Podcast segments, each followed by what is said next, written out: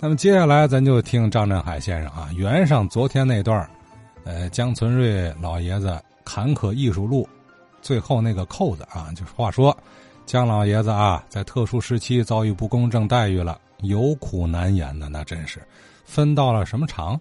制针厂啊，那个年月那肯定到哪儿也不受待见是吧？呃，直到他靠自己评书以外的一门手艺，那就是中医，帮一个同事的孩子治愈了疾病，呃，局面有点改观了。后来一次文艺汇演，姜老先生上来啊，把制针厂的业务流程编成了一段一小段评书。你看，这个老本行嘛，一下子技惊四座啊，逐渐得到尊重，去了传达室了。你看，这这 前几天我就说啊，某些时期的传达室那里头净能人啊。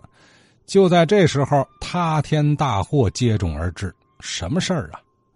从那以后，这个厂啊开始对老先生有些转变了。呃，调他到传达室去收发报纸。这时候，老先生心稍稍放松。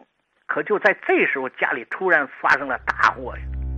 就是他的那个宝贝女儿，特别孝顺的女儿啊，突然得了疾病，送到医院，由于误诊呢，不治身亡。当老先生赶到医院的时候，孩子已经进了太平间了，当时老先生啊，当时就晕过去了，大伙赶紧救抢救，老先生醒来以后是嚎啕大哭啊，他说：“我姜成瑞并没有干什么伤天害理事干嘛要那么折磨我呀？”喊孩子：“英子啊，英子，是爸爸害了你呀！”其实旁边人都知道，为什么？他这个宝贝女儿应该本来在。六六年的国庆节结婚，可是偏在两个月前，他被打成了反革命。这个懂事的孩子就把婚礼给辞掉了，所以他心里也别扭，所以得了一场病，所以没想到死在医院里了。从那时候，这个江春瑞精神极崩溃，经不住沉重打击呀，所以差点疯了，几次要自杀呀。幸亏呀，这个邻居啊、好朋友啊，是日夜轮流的看着他。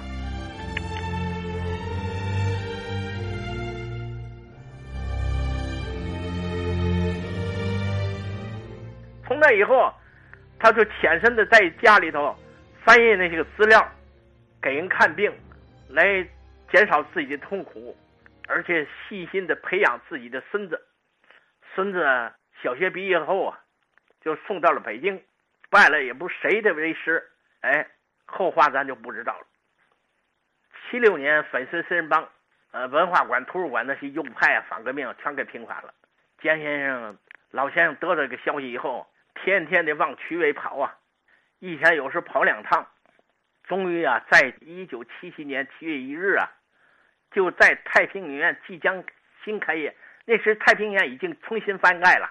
我当时在那当美工啊，在那天的七月一号的上午九点，为老先生召开了平反大会。当时会场会标都是我我我布置的。我当时看见这个。他过去的一些老同事吧，老会员呢，都坐在上边，台下坐的都是我们文化系统的干部职工以及地道外的一些过去老同志、老先生们。结果宣布为江生瑞同志平反、恢复名誉、补发工资。其实江先生早在这个女人去世以后，厂里就不让上班了，挺照顾他的，等于后来就给他办了退休。手续。当时姜春月，我看他是穿的是一个灰衬衣，但是手里还紧紧捏着一把扇子，他是泣不成声啊。当时宣布完后，台底下哗都打鼓掌，他是泣不成声的站起来，他在那儿老泪纵横啊。他说：“我我我，他我了半天呢，最后说我等了这一天，等了十一年了，终于等到了。”我非常感谢领导，感谢同志们，感谢党，感谢关心照顾我的好朋友们吧。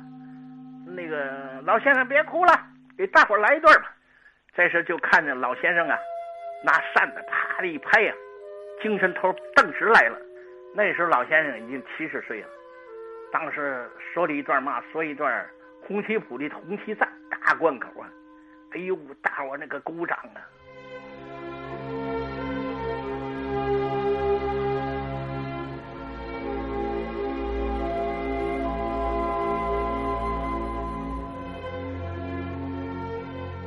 平反以后啊，呃，他闭门谢客，在家里头整理那些资料。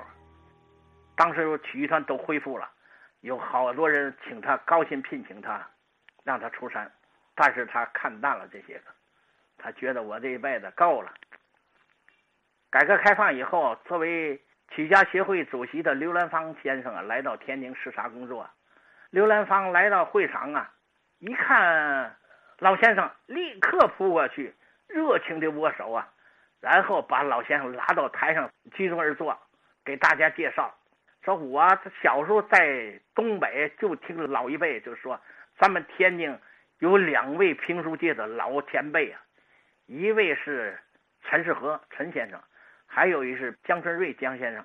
下面我们听江春瑞先生给讲几句话。哎呦，大伙热烈鼓掌。到了九十年代初期啊，就看不见他了，因为他时常啊坐在这个唐家口大转盘，靠一个饭店的那个大墙上。在那晒太阳，那大冬天特别冷，老先生捏着一把扇子，在那儿晒太阳。当时老先生那阵已经八十多岁了，已经老了。当时啊，我要路过那儿，我总跟他打招呼，他就问我文化馆呐，以及老书曲队啊那些情况。我说有的还已经退休了，老了；有的已经没了。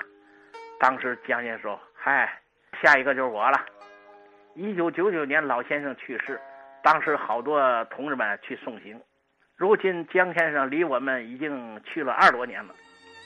我们话说天津卫的好多听友啊，还一直的怀念的。我觉得老先生在天之灵，应该安息了。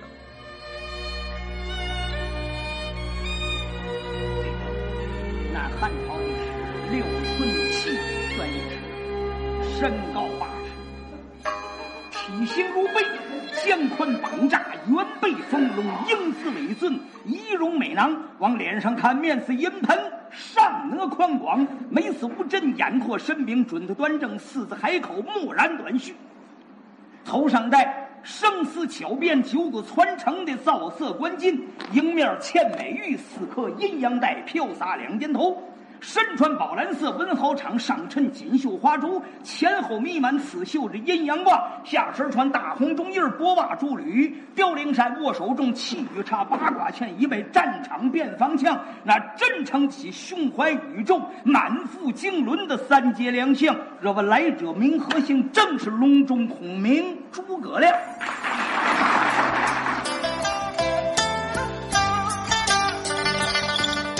嗯，这段故事啊，听的人是唏嘘感慨哈。呃，江存瑞老先生说了一辈子的人情世故，而他自己的人生故事，如今听来又何尝不是演绎着世态炎凉？